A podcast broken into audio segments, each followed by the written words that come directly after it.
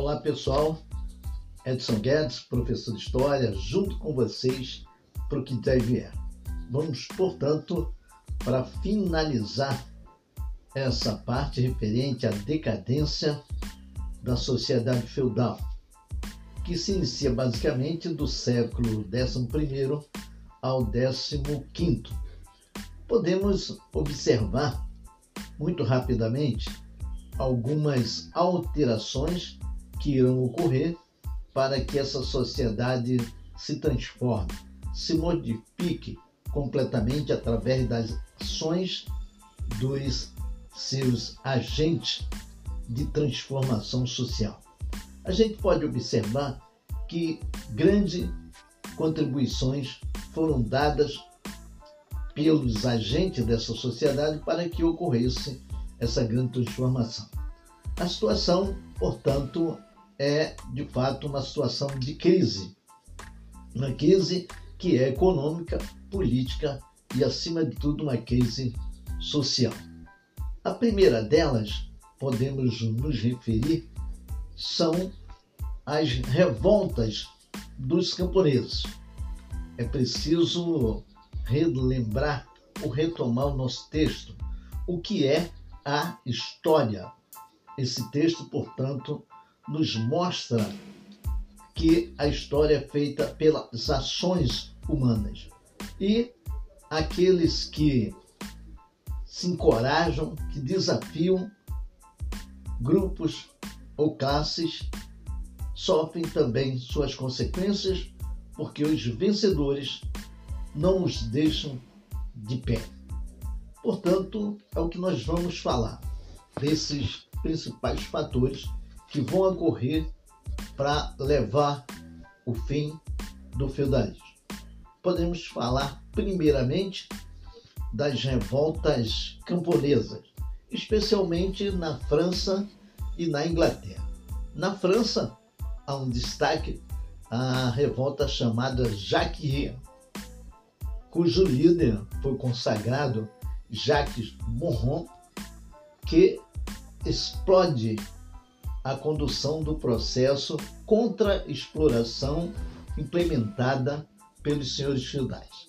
Se antes os camponeses trabalhavam em média quatro dias nas terras dos nobres feudais e três em suas terras para a própria sustentação, a partir da crise, os senhores feudais aumentam essa exploração.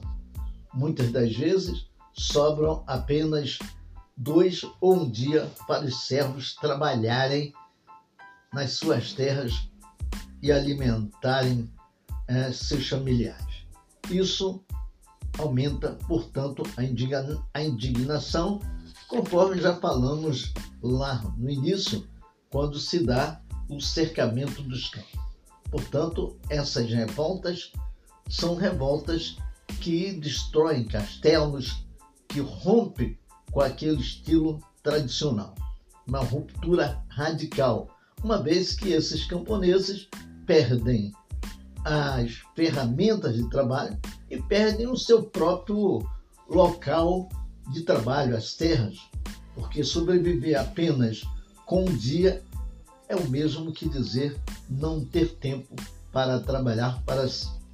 Mas um outro fator também que irá contribuir para essa decadência é a conhecida peste negra, que vai ocorrer entre 1340 e 1350 é, na Europa, chegando mesmo a dizimar quase dois terços dos habitantes das áreas mais urbanas isso não significa que no campo também ela não seja é, atingida.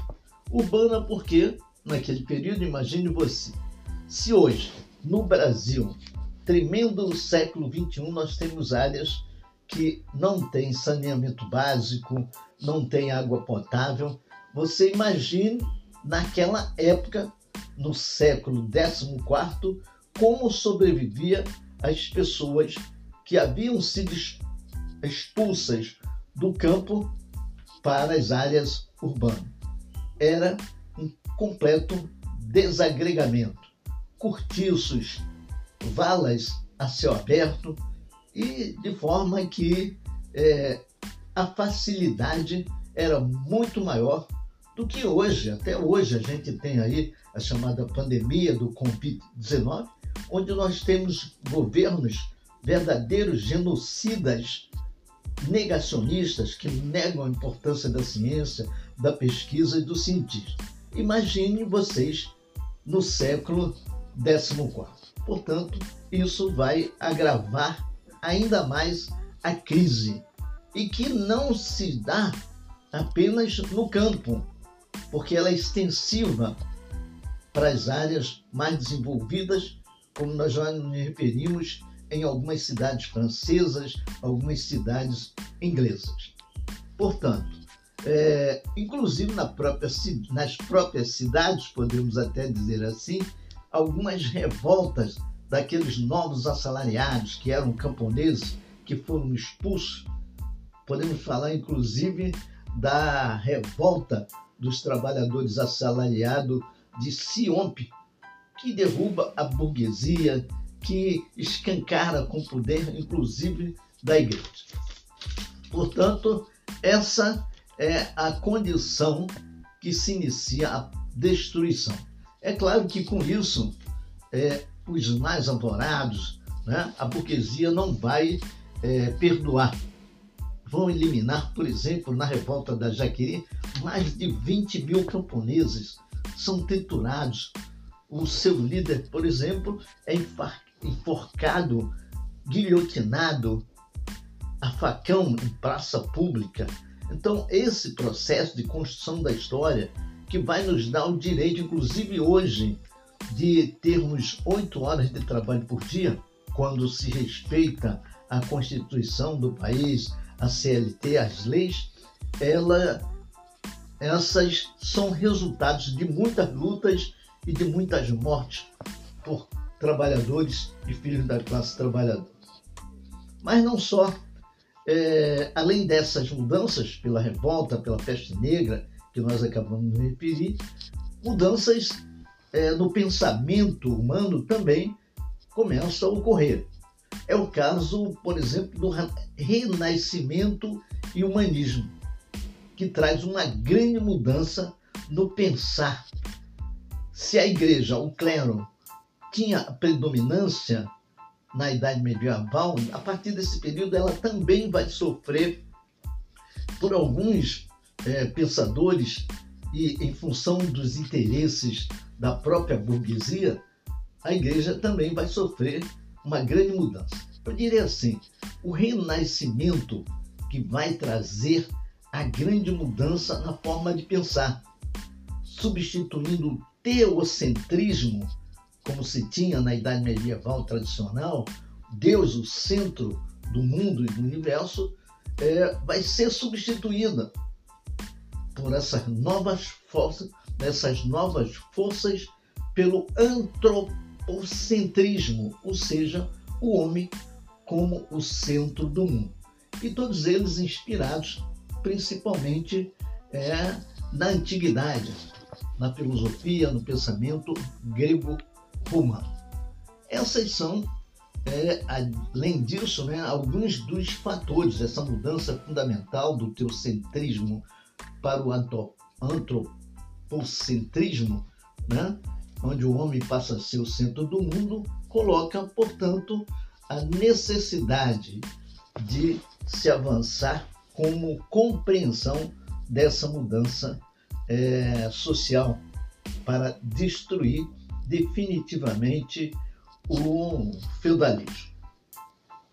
Todas essas questões nós podemos observar as alterações profundas porque aí a gente já pode pensar na organização da sociedade, na organização da sociedade como um Estado, que até então não se falava de Estado, nem sua extensão geográfica propriamente dita. As extensões eram do tamanho das disputas existentes entre as famílias de reis, de imperadores que jogavam filhos de pobre contra pobre nos seus exércitos, né, nas suas campanhas para derrotar e se apoderar.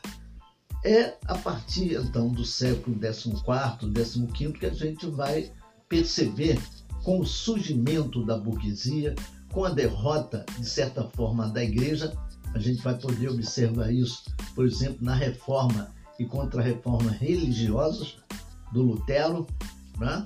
a gente vai conseguir perceber exatamente essas mudanças. Essas mudanças vão contribuir, então, em alguns, algumas delimitações para o que nós vamos chamar, vamos conhecer a chamada expansão marítima.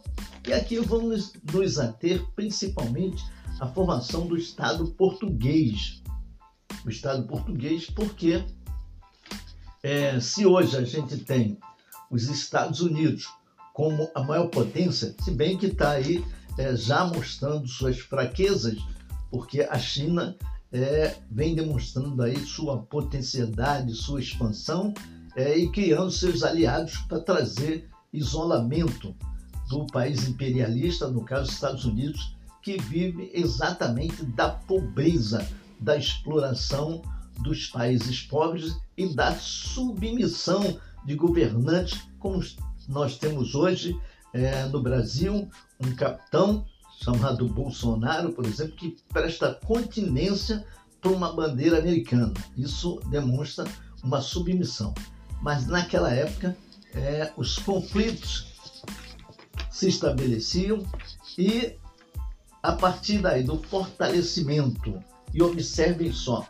que nesse período é, a nobreza começa a perder o poder e começa daí a ascensão da burguesia que vai construir alianças exatamente com os reis, com os imperadores, para fazer prevalecer seus interesses. E é exatamente isso que vai ocorrer em Portugal. Portugal, portanto, é num conflito que vai existir com a Espanha, ganhando aí a sua independência, a burguesia sai fortalecida. E a partir daí começa a fazer a cobrança de imposto para todos aqueles que moram naquele território e aí fazer os investimentos necessários para que a burguesia pudesse, nesse processo, acumular mais riqueza, acumular é, mais experiências e aí partir para invadir outras áreas, outros territórios. É assim que vai se dar a expansão marítima, que será objeto do nosso próximo é, podcast, ok?